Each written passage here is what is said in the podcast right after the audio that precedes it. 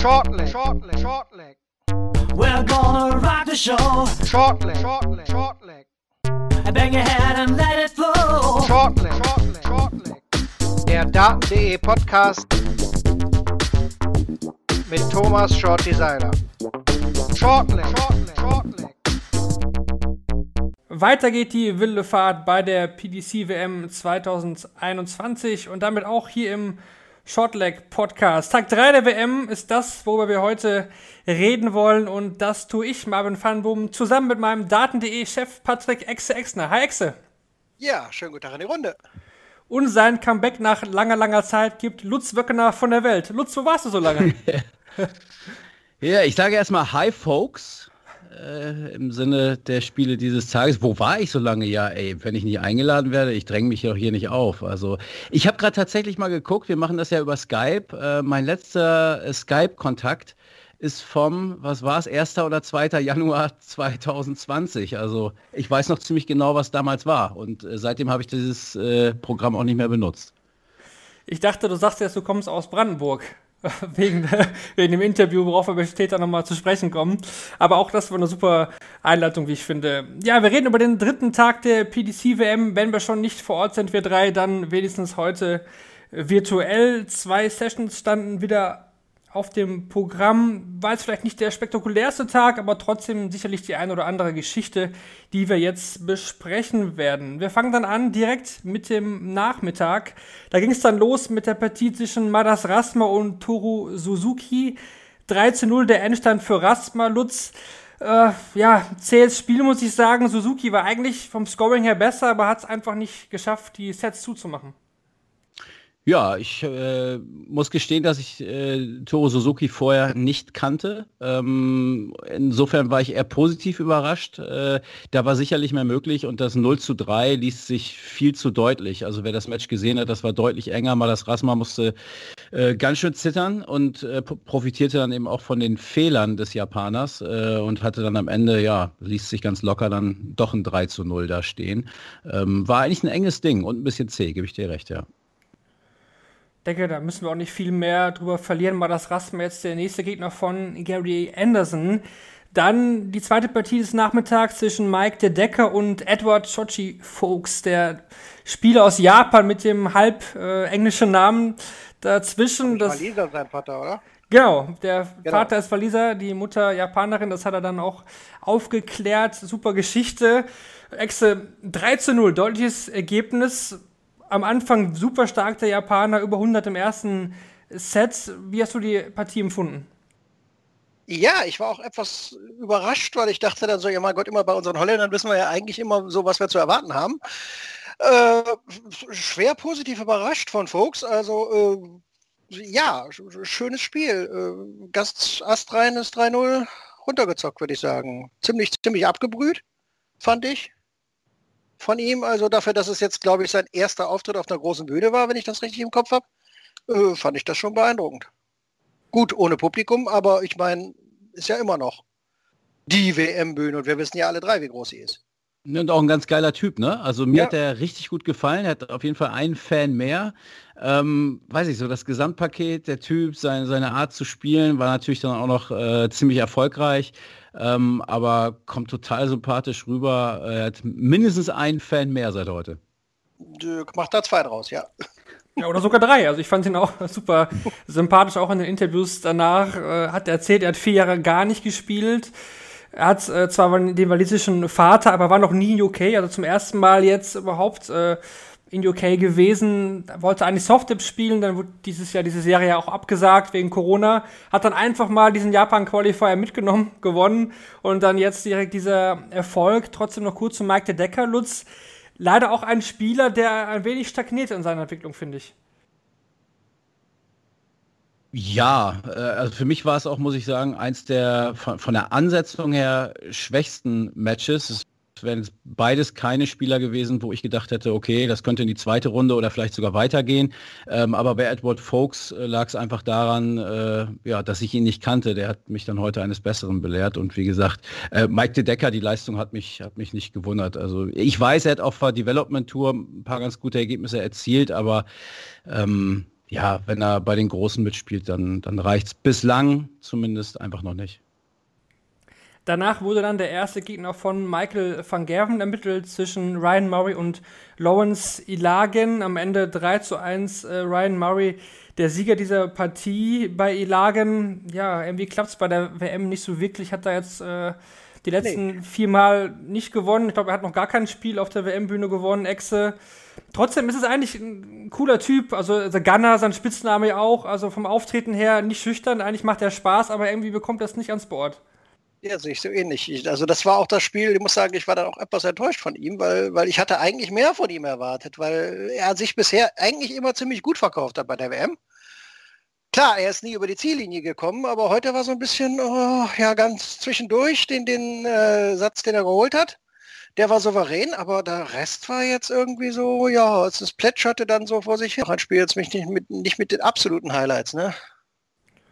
Nee, denke ich auch. Aber also, am Ende Ryan Murray verdient gewonnen natürlich dann, ne? keine Frage, weil Lawrence irgendwie nicht über, nicht über die Ziellinie gekommen ist.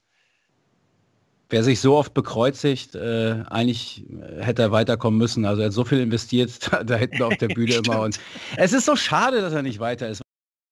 Weil ich ihn einfach so gern sehe. Das ist so ein Zappel-Philipp. Ja? Das Super nochmal, typ, bringt, ja. noch, bringt eine andere Note rein, so Hotstepper, wie er da ans Oki tritt. Äh, ja, wenn er sich dann Ärmel hochholt und dann wieder dann genau. rechten Ärmel den Wurfarm, dann das T-Shirt hochreißt und so, ja. Ich mag ihn auch. Ja. Die Theatralik und so. Ich, ich hatte auch auf eine, ja, Überraschung kann man es eigentlich gar nicht nennen, aber ich dachte wirklich, du hast es ja gerade geschildert, er war schon häufig immer mal nah dran. Äh, zumindest habe ich das auch so in Erinnerung, mag auch am World Cup äh, von den Eindrücken herkommen, keine Ahnung, aber ich dachte, gegen Ryan Murray müsste es jetzt eigentlich mal reichen, aber nö. Nö. Ja, über deine Tipps bisher bei der WM, Lutz, reden wir vielleicht besser so, nicht. So, wir kommen jetzt zum Zweitrunden-Match, glaube ich.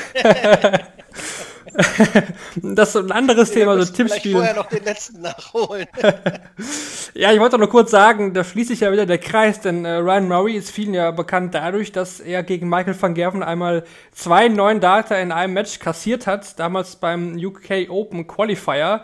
Also da schließt sich auch wieder der Kreis, er wird dann der erste Gegner am, ich glaube, Samstag sein gegen Michael van Gerven. Dann Devil Gurney, wo viele gesagt haben, nach der wird strugglen. Also Chris Doby und Devil Gurney waren so die beiden Gesetzten, wo man gesagt hat, ja, die scheiden wahrscheinlich aus, die hatten so ein schlechtes Jahr. Lutz, das haben viele gedacht. Ich glaube, du hast auch drauf, auch drauf getippt. ja. Und ja, er hat uns alles Besseren belehrt. Also jetzt mal ganz ehrlich, wenn du schon vom Tippspiel anfängst, ne? ich hatte ein 3 zu 2 für Settler-Check. Damit fing die ganze Scheiße an. Ne? Also sechs Matchstarts, der kriegt das nicht zu und seitdem läuft das Ding komplett in Gegenrichtung für mich. Äh, und ja, stimmt. Ich hatte äh, äh, auf das Aus von Doby getippt. Ich hatte Jeff Smith auch äh, auf der anderen Seite sehr viel zugetraut. Äh, jetzt unabhängig von dem Doby-Match. Ähm, Daryl Gurney war ich mir fast sicher, dass der gegen Willie O'Connor rausgeht. Ja, äh, er hat mich wirklich aber auch positiv überrascht, muss ich sagen. Also ähm, ich hätte dachte, der geht da wirklich unter mit einem am Ende, weiß ich nicht, neun, mit einer 90, mit einer 88, 87, sowas irgendwie. Ähm, aber stattdessen scheint er nochmal äh, gut was gemacht zu haben die letzten zwei Wochen. Ja, vor allem auch äh, lag er ja 2-0 vorne O'Connor kam ja. dann nochmal zurück, hat Matchstarts verpasst und das fand ich dann ja sehr bemerkenswert. Exe, er hatte eben ein schlechtes Jahr gehabt und trotzdem diesen Rückschlag nach 2-0-Führung, 2-2, auch gegen die Darts dann im letzten Satz, das hat er dann doch noch irgendwie mental gut hinbekommen. Ja, Gurney ist aber auch immer einer, der dann auf der großen Bühne dann auch wieder was ganz anderes macht, als er zum Teil dann auf dem Floor veranstaltet. Das ist dann, ich, ich, ich glaube, wir kennen ja diese ganzen Spieler, die dann eigentlich wirklich auf der Bühne auch wesentlich besser spielen, als sie normalerweise auch im Jahr gegen äh, das ganze Jahr über gespielt haben. Und ich glaube, Gurney ist auch so einer, der dann bei den großen Dingern einfach wieder aufdreht. Und, und, und jetzt haben wir es auch wieder gesehen. Im entscheidenden Moment war er dann einfach da, ne? Ja. Also. Ja, absolut. Also er ist einer der schwächeren Floor-Spieler von den Top-Leuten her, das auf jeden Fall. Aber zuletzt ließ im TV ja auch nicht. Also irgendwie war es kein einfaches Jahr, aber wenn das jetzt äh, retten kann, äh, ja, mal sehen. Also Gurney gegen Doby dann äh, ja auch. Also da kommt dann einer auch noch mal eine Runde weiter. Das hätten viele, denke ich, vorher nicht so gesehen. Ja, das zum Nachmittag. Gehen wir direkt rein in den Abend und da konnte dann Jamie Lewis das schaffen, was William O'Connor nicht geschafft hat, denn er hat das Spiel komplett gedreht gegen Luke Woodhouse. 3 zu 2. Lutz Lewis ist ja eine super ihm ja wirklich. Also der hat ja wirklich auf der European Tour, man hat es gesehen, gegen Robert Marjanovic zu kämpfen. Das war ein ganz schwaches Spiel, super niedriger Average. Wollte dann aufhören, Karriere fast schon beenden. Dann kommt er durch diesen PDPA-Qualifier durch. Heute 0 zu 2 zurück und dann dreht er das Ding noch. Um Ende, und am Ende spielt er richtig starke Darts. Ja, Wahnsinn. Also die ganze Geschichte, du hast ja gerade schon angesprochen, das Match gegen Marianovic. Ich meine es im Kopf zu haben, es waren 57,7, habe ich mir irgendwie so gemerkt, den, den Average. Da gab es ja wirklich einige Spieler, die sich Sorgen um ihn äh, gemacht haben. Ähm, und er hat das auch vor der WM oder das Interview wurde zumindest ausgestrahlt, vor seinem Match dann äh, bei Sky. Ähm, hat das ja nochmal gesagt, äh, dass das wirklich in den letzten Monaten, diese Angstzustände, die er hat, äh, nochmal dramatisch sich verschlechtert hat, die ganze Situation. Also man kann sich da, glaube ich, als gesunder Mensch nicht reinversetzen, aber wenn man es, selbst wenn man es versucht, ist es schon brutal schwer einfach. Also wie schlecht es diesem Jungen gegangen sein muss. Und der hat sich dann Hilfe geholt und dass er es überhaupt dann nochmal zur WM gepackt hat und sich im äh, PDPA-Qualifier ähm, dann da noch reingespielt hat. Das, also da ziehe ich schon alle Hüte und dass er heute weiterkommt, ist nochmal eine Stufe mehr und das nach diesem 0 zu 2 Rückstand und Luke Woodhouse wirkt ja auch stabil und hat ja auch gar nicht, man kann jetzt gar nicht sagen, finde ich, dass er danach einfach äh, eine Klasse schlechter gespielt hat. Aber Jamie Lewis war einfach auf einmal voll da, konsequent. Ja. Äh, und spätestens beim 2 zu 2 war klar, dass der jetzt das Ding so die Ziellinie reitet und dann auch Checkout, glaube ich, zum Schluss war eine 100, ne? Ähm, Triple 20 ja. und Tops. Ja, nicht ähm, nur das, es waren die letzten ganz beiden Lex 11 Data. Richtig, genau. Das ist das einfach mal äh, so, so bärenstark am Schluss, also äh, Respekt, Chapeau, Chapeau. Ja. Dass er da noch mal und, so und auch, ja die Reaktion danach auch. Ne? Also wir hatten äh, Diogo Portella, der äh, äh, in Theatralik, in, aber nachvollziehbarer Theatralik auf der Bühne steht und er wirkte jetzt, also Jamie wirkte jetzt wirklich sehr gefestigt, einfach sehr stabil, hat sich einfach gefreut, er hat gestrahlt, war auch im Interview danach, aber jetzt nicht die ganz großen Gesten ausgepackt. Ähm, hat mir super gut gefallen und also freut mich riesig für ihn. Ja, Woodhouse am Anfang sehr, sehr stark, fand ich super Checkouts. Was ich da am Ende bei ihm etwas ähm, ja, fragwürdig oder zweifelhaft fand, war seine Körpersprache. Also, er hat ja zwar nur gefühlt, klar, er muss dann den Rückstand, äh, dass er dann auf 2-2 kommt, aber fand, fand ich das nur so oder habt ihr es auch gesehen, dass Woodhouse dann auch von der Körpersprache her eigentlich signalisiert hat, okay, du kommst jetzt hier von hinten, ich kann mich eigentlich gar nicht mehr wehren? Ja, aber du hast aber auch irgendwann als Spieler diesen Punkt, wenn du einfach vorne liegst und dann immer wieder einen draufkriegst und einen draufkriegst und dann kommt der Gegner näher, dann kommt der Gegner näher, dann hast du halt irgendwann diesen Punkt, wo du sagst, oh, oh jetzt, jetzt, jetzt weiß ich aber nicht mehr, ob ich überhaupt noch eine Möglichkeit habe zu gewinnen. Und wenn du dann ja, heftige Darts in die Ohren gehauen kriegst, dann... Aber die Frage ist ja, ob ich das zeige oder nicht. Und also ich gebe Marvin recht, er hatte bei einigen Aufnahmen hatte er so einen Michael Smith Touch, ne? so den dritten Dart dann einfach mal irgendwie noch da aufs Board geworfen, weil ja, funktioniert ja eh alles nicht. Ähm, weiß ich nicht, gerade beim Set-Modus. Äh, nee, gut, das habt ihr natürlich recht. Das ist, das ist, mir damals, vor 30 Jahren, als ich angefangen habe, da zu spielen im Verein, mit, mit, mit Arschtritten, um es wörtlich zu sagen, beigebracht worden. Zeig, dich, zeig niemals deinem Gegner, dass du dich ärgerst. Genau. Das ist halt einfach, was in deinem Kopf abspielt, sollte möglichst, wenn es irgendwie geht, in deinem Kopf bleiben. Und nicht nach außen kommen. Weil wenn du dich ärgerst, dann weißt du sowieso schon, dann weiß dein Gegner sowieso schon, dass er eigentlich gewonnen hat. Ich glaube, Max hatte das ja auch ganz gut im Interview nach also im Match erklärt. Dass er dann auch irgendwann wusste, okay, Gegner meckert, jetzt habe ich das Ding gewonnen. Und so wird es Louis vermutlich auch gegangen sein. Ja. Ja, also ich würde auch nicht sagen, dass das jetzt irgendwie entscheidend war, weil, wie gesagt, habt ihr schon erwähnt, Louis 211 Data spielte.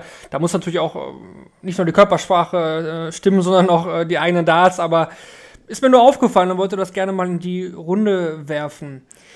Dann Ron Mühlenkamp gegen Boris Kritschmer, das war von Shorty, unserem super Daten-Experten, der gesagt hat, das könnte so ein Upset sein. Äh, Kritschmer sieht er da vorne, lag er jetzt auch wieder falsch, also den müssen wir auch noch mal ein bisschen äh, hier in die, in die, Zange nehmen, weil der mit es seinen Prognosen auch falsch aber nicht aufgrund des Ergebnisses, sondern wie es zustande gekommen ist, finde ich.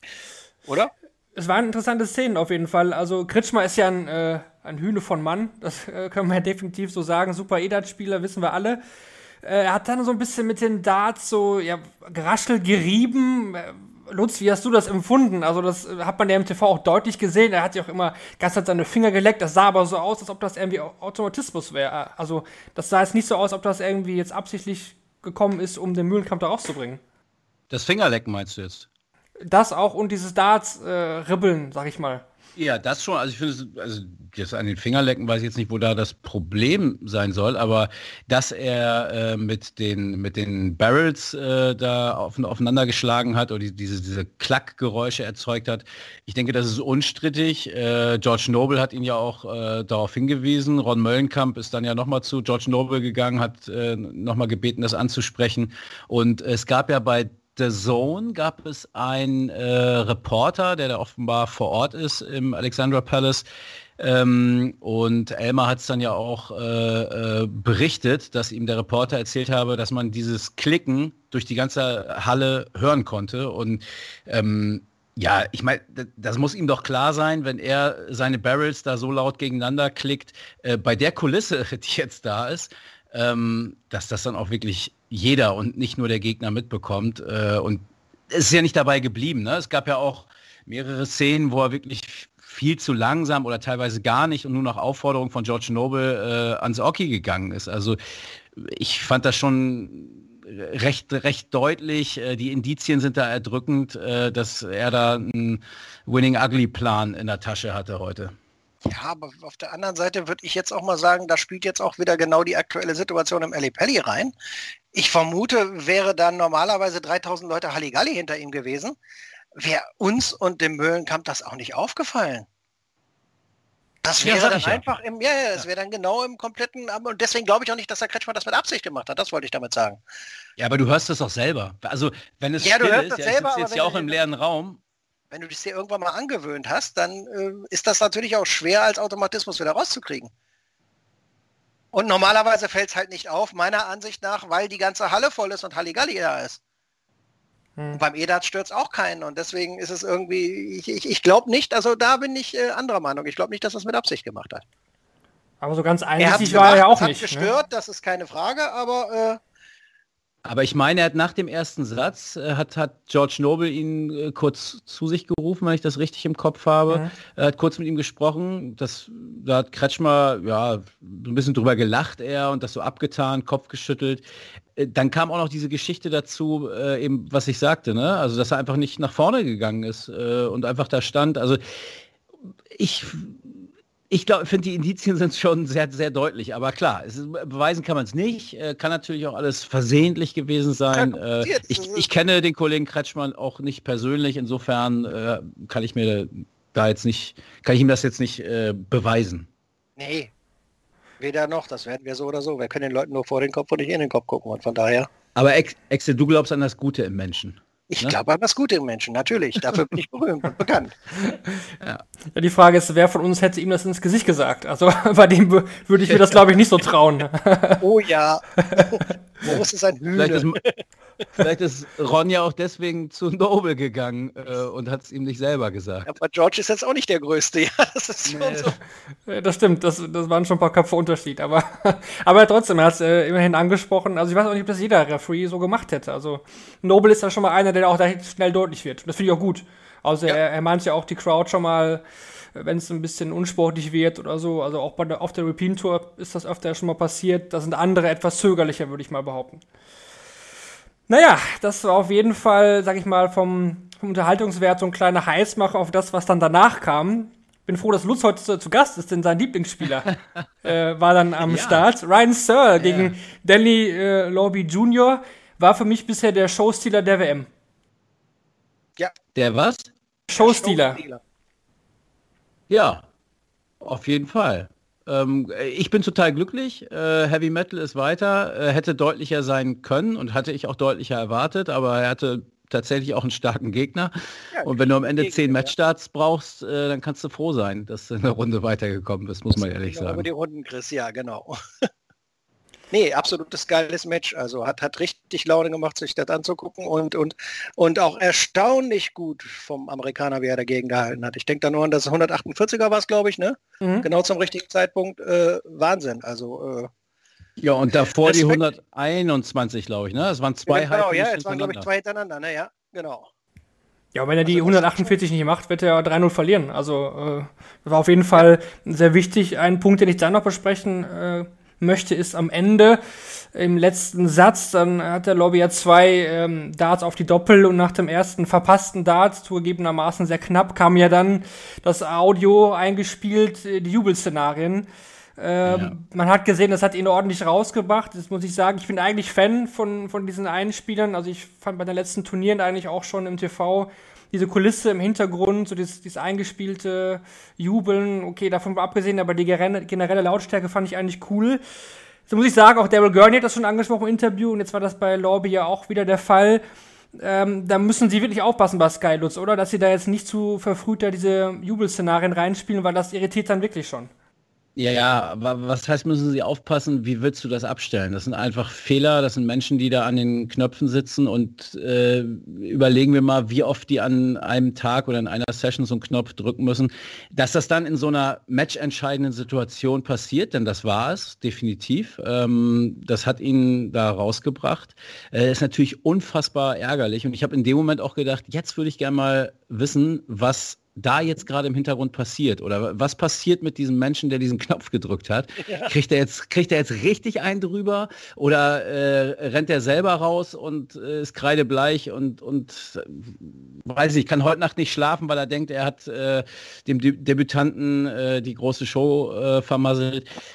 Ähm, schwierig, aber ich, ich glaube, das, das kannst du einfach nicht unterlassen. Ähm, oder es wird nicht, unter, äh, wird nicht unterbleiben. Also, dass, dass, dass es die, diese Fehler äh, weiterhin geben wird, das, das ist, glaube ich, leider so. Man kann immer nur hoffen, dass es dann nicht in so einer Situation passiert wie, wie im Match Sir Lobby. Ja, also ich hoffe auch, dass da jetzt keiner schlaflose Nächte durch hat. Aber auf der anderen Seite, ich habe es auch reflexartig habe ich auch gesagt, das muss doch jetzt nicht sein und das ist doch total scheiße. Aber mein nächster Gedanke war auch direkt, stell dir jetzt mal vor, du hast wieder die 3000 Leute in der Halle. Wie oft haben die schon gejubelt, als der Dart nicht drin war? Das heißt, auch mit Publikum wirst du es jetzt dann auch gut, es war jetzt auf einen einzelnen Menschen zurückzuführen, aber trotzdem. Ah, schwierig. Exe, kann, Exe, kannst du Dave Allen mal eben anrufen und ihm das sagen, dass er dem Knopfdrücker das mitteilt? Ich glaube, dann könnte der echt besser schlafen. Weil Ich glaub stimmt, auch, ist, ein, ne? ist ein guter Punkt von dir. Ja, denke ich nämlich auch. Und, und, und äh, ich hatte dann auch schon jetzt noch ein bisschen länger mal drüber nachgedacht, über die Sinnhaftigkeit von der, von der Kulisse oder nicht. Aber ganz ehrlich, dadurch alleine, dass wir am ersten Tag vor Publikum gespielt haben, ist es eigentlich nur eine Frage der Fairness, dass auch alle anderen zumindest eine Hintergrundkulisse haben. Ich glaube, heißt du jetzt- musst das machen. Ja, genau. Und erstmal ist es, es sieht scheiße aus und es hört sich auch scheiße an, wenn du halt wirklich gar keine Hintergrundkulisse hast. Und äh, das nächste ist halt wirklich die Gründe der Fairness. Das ist mir auch erst heute aufgefallen. So, die erste Runde wurde vor Publikum gespielt und wenn du jetzt allen anderen sagst, so, ihr müsst jetzt in einer schönen, ruhigen Halle spielen, wo nichts ist, wäre das auch wieder Ungleichbehandlung. Ja, fände ich nicht schlimm, weil Darts ist One-on-One, also äh, das sind ja dann dieselben Voraussetzungen für, für die beiden Spieler, die sich duellieren.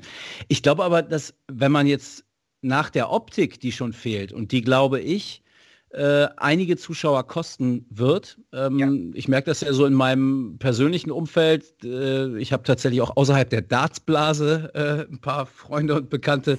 ähm, denen fehlt das. Und ich glaube und fürchte, dass in diesem Jahr deutlich weniger Leute einschalten werden und dabei hängen bleiben werden vor allem, ähm, als sonst. Weil die diese Bilder sehen wollen, das, sind, das finden sie geil, das sind sie gewohnt, das gibt's nicht. Und wenn du jetzt noch die Akustik weglässt, ich glaube, dann hast du am Ende nur noch den ganz harten Kern äh, vorm Fernseher sitzen, der, dem das mehr oder weniger egal ist, weil äh, zu 100 Prozent einfach nur der Sport interessant ist.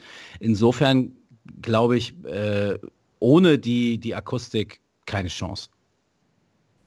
Ja, guter Ja, Punkt. Ja, Sehe ich auch so, ja. doch.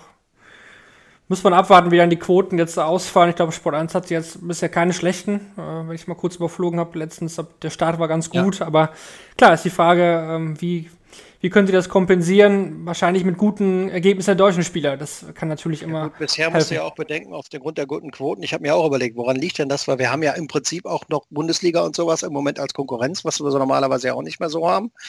Und äh, aber du hast keine Weihnachtsmärkte, du hast keine Weihnachtsfeiern, du hast kein gar nichts. Die Leute sitzen im Lockdown abends zu Hause und dann machen sie die Glotze an und ja, dann läuft halt Darts. Okay, dann gucken wir es halt. Also das kann jetzt noch einiges wieder Nee, gut machen. ja, glaube ich nicht. Ja, aber glaube ich nicht, weil wenn die zu Hause die, die Glotze, wie du sagst, anmachen, dann läuft eben nicht nur Darts, sondern da laufen auf Netflix und äh, Amazon Prime und auf 58 Kanälen laufen noch tausend andere Sachen. Und ich glaube, der Unterschied ist echt, dass, dass diese, diese skurrile, für, für viele Zuschauer immer noch skurrile ja. Szenerie, ähm, die lässt sie da irgendwie dranhängen und vielleicht finden sie dann irgendwie einen Spieler, den sie irgendwie ganz interessant finden und kommen da so rein. Und ich glaube, diesen Beifang, nenne ich das mal, den wirst ja. du in diesem Jahr nicht haben. Ja, nee, also ich, ich würde dir auf jeden Fall beipflichten zu dem, dass wir keine neuen Leute einfangen, die dann dranbleiben. Ja. Aber mhm. die ersten Tage waren doch jetzt erstmal gut, also zumindest wenn man die Sport 1 teilnehmen. Also. Die Nerds schauen ja, ja eh. Ne? Die Nerds schauen sich das 600.000, glaube ich, ne? Ja. ja.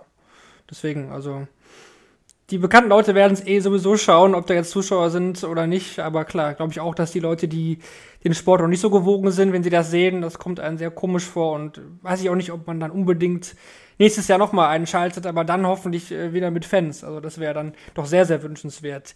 Ein Spiel ist noch offen, über das wir noch reden müssen. Jose de Sousa gegen Ross Smith. 3 zu 1 das Endergebnis zugunsten von De Sousa hat trotzdem meiner Meinung nach noch ein paar Fragen offen gelassen. Da ist noch ordentlich Luft nach oben, Exe.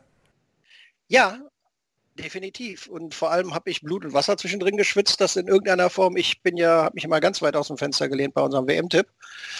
Und äh, habe ja dann irgendwann auf ein potenzielles Finale José de Sous, wie es glaube ich offiziell auf Portugiesisch heißt, äh, gegen Devin Peterson getippt. Äh, Wäre natürlich jetzt echt peinlich gewesen, wenn mein einer potenzieller Finalist schon direkt in der ersten Runde ausgeschieden wäre. Äh, Entschuldigung. Peterson gegen De Sosa? Ja, ich habe mal gesagt, ich mache was komplett wow. Verrücktes. Wow. Ja, alternativ dazu hätte ich dann natürlich die Wiederholung vom letzten Jahr, also wenn sich dann Van Gerven und äh, Wright durchsetzen, wäre mein Alternativfinale noch äh, die beiden, aber mhm. ich, ich dachte, ich mache mal irgendwas Verrücktes und könnte hinkommen. Mal gucken. Hat ja jetzt auf jeden Fall geklappt. Ja, äh, ein bisschen mühsam, aber ich finde auch Smith hat echt sich gut verkauft. Also äh, hat mir stellenweise echt sehr gut gefallen, was er da gemacht hat. Und äh, ja, äh, De Sousa musste kämpfen, aber er hat sich am Ende durchgebissen und das finde ich äh, zeichnet dann auch wieder wieder ein Champion aus, der, wo du dann sagst, okay, der muss du musst die dreckigen Spiele gewinnen halt, wie wir immer so schön sagen. Ne? Oder wie das im Snooker heißt, if you want to win, you gotta make the easy putts. Also ne, wenn du gegen einen Underdog, wobei Smith jetzt auch nicht der Underdog ist unbedingt, aber äh, er war schon der Favorit und er hat sich am Ende dann auch durchgesetzt. Aber es war knapper als erwartet, definitiv. Vor allem äh, die Check da zum Schluss, die dann äh, Smith wieder verpasst hat. Mhm. Mhm. Ist aber auch kein schlechter Smith. Also der hat sich auch Nein, definitiv ne? nicht. Also ja. War, war ein unangenehmer Gegner für Runde 1. Ähm, De Sousa, wie immer wir ihn jetzt aussprechen möchten, da gibt es ja tausend Varianten. Ich glaube, das ist ihm mittlerweile persönlich auch fast egal. Wäre dann möglicherweise auch noch ein Gegner von Max Hopf, sollte der dann gegen Mervyn King gewinnen, was wir ja alle hoffen. Damit sind wir mit den Analysen soweit durch. Dann kommen wir zu unseren beiden Kategorien. Lutz, du kennst es aus dem letzten Jahr. Wir küren ja immer ähm, das Spiel des Tages und den Spieler des Tages. Und da würde ich mhm. dich doch jetzt bitten, das auszuwählen. Was war für dich das Match des Tages und wem würdest du die Krone des Spieler des Tages überreichen? Ja, ich hätte zwei. Ich glaube, das hat man mir gerade auch schon angehört, äh, als wir die einzelnen Matches durchgegangen sind. Aber ja, kommt man nicht drum rum. Jamie Lewis. Jamie Lewis, Spieler des Tages für mich. Match des Tages? Match des Tages.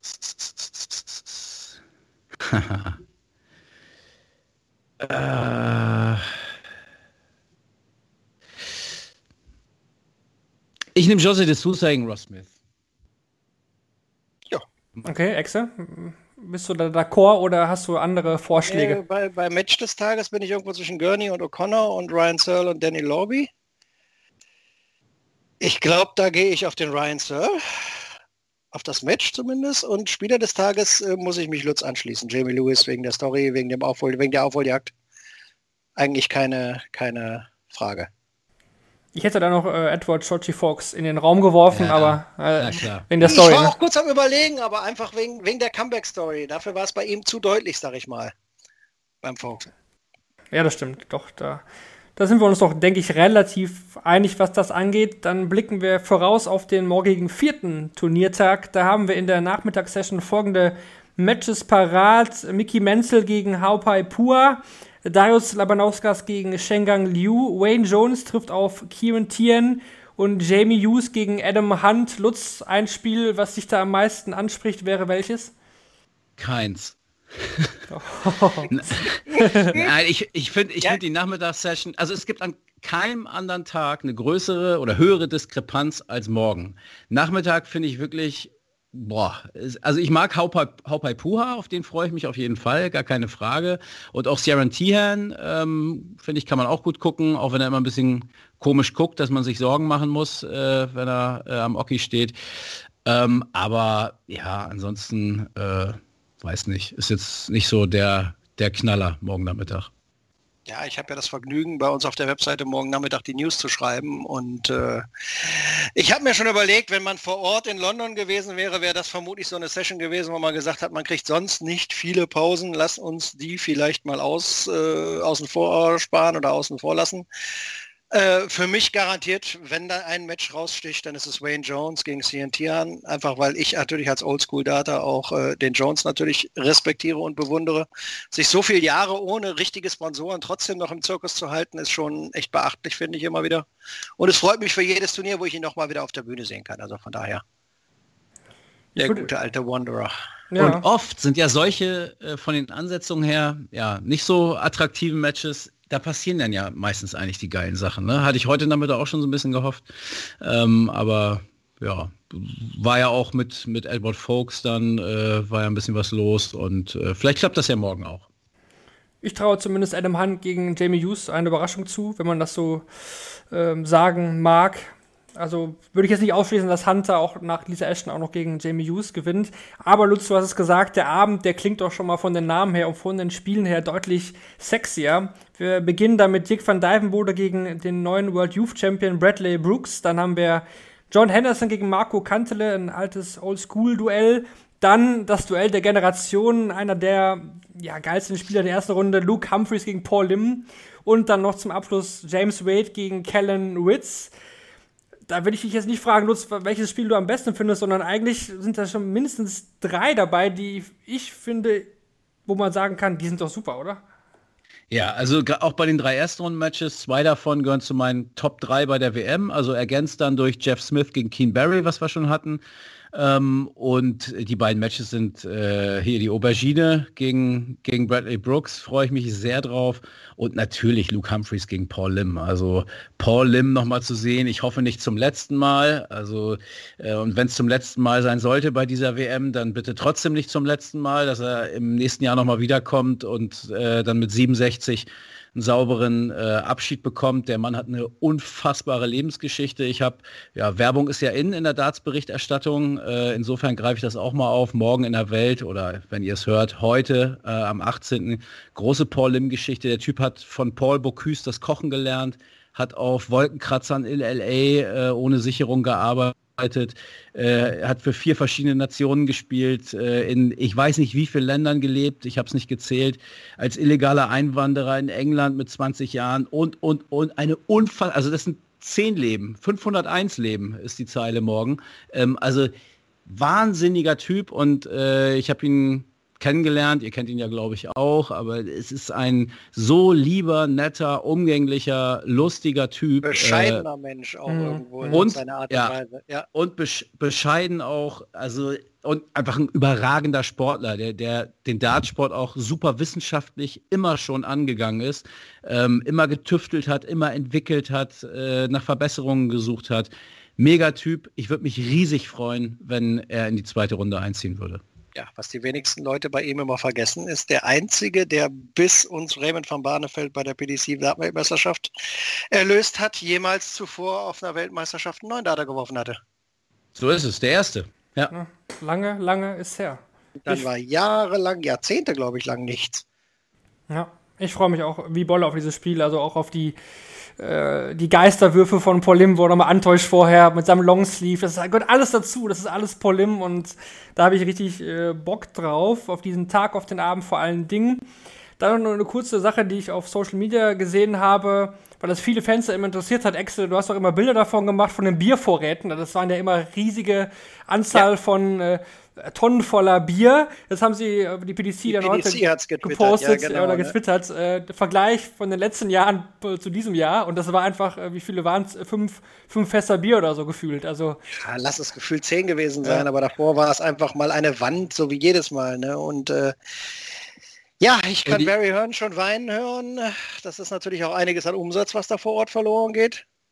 Und wenn ihr genau hinguckt, dann seht ihr, dass auf zwei Fässern H. Töne steht. Ja, ganz bestimmt. Das ist mir auch aufgefallen, ja. Wird dann direkt ins Studio geliefert, glaube ich. Ja, ja, ich glaube auch. Ja, wenn, schon die, wenn es schon dieses Jahr keine Kekse und keinen Tee gibt, dann muss er sich wenigstens da bedienen. ja gut, sehr äh, war, sehr, war sehr lustig mit euch. Vielen Dank, Exe und Lutz. Hat richtig viel Spaß gemacht heute. Ja, mir auch, sowieso, immer. Ja, gerne, immer wieder. Und wir hören uns dann auf jeden Fall die nächsten Tage wieder, wenn es wieder heißt Shortleg, der Daten.de Podcast. Macht's gut, ciao.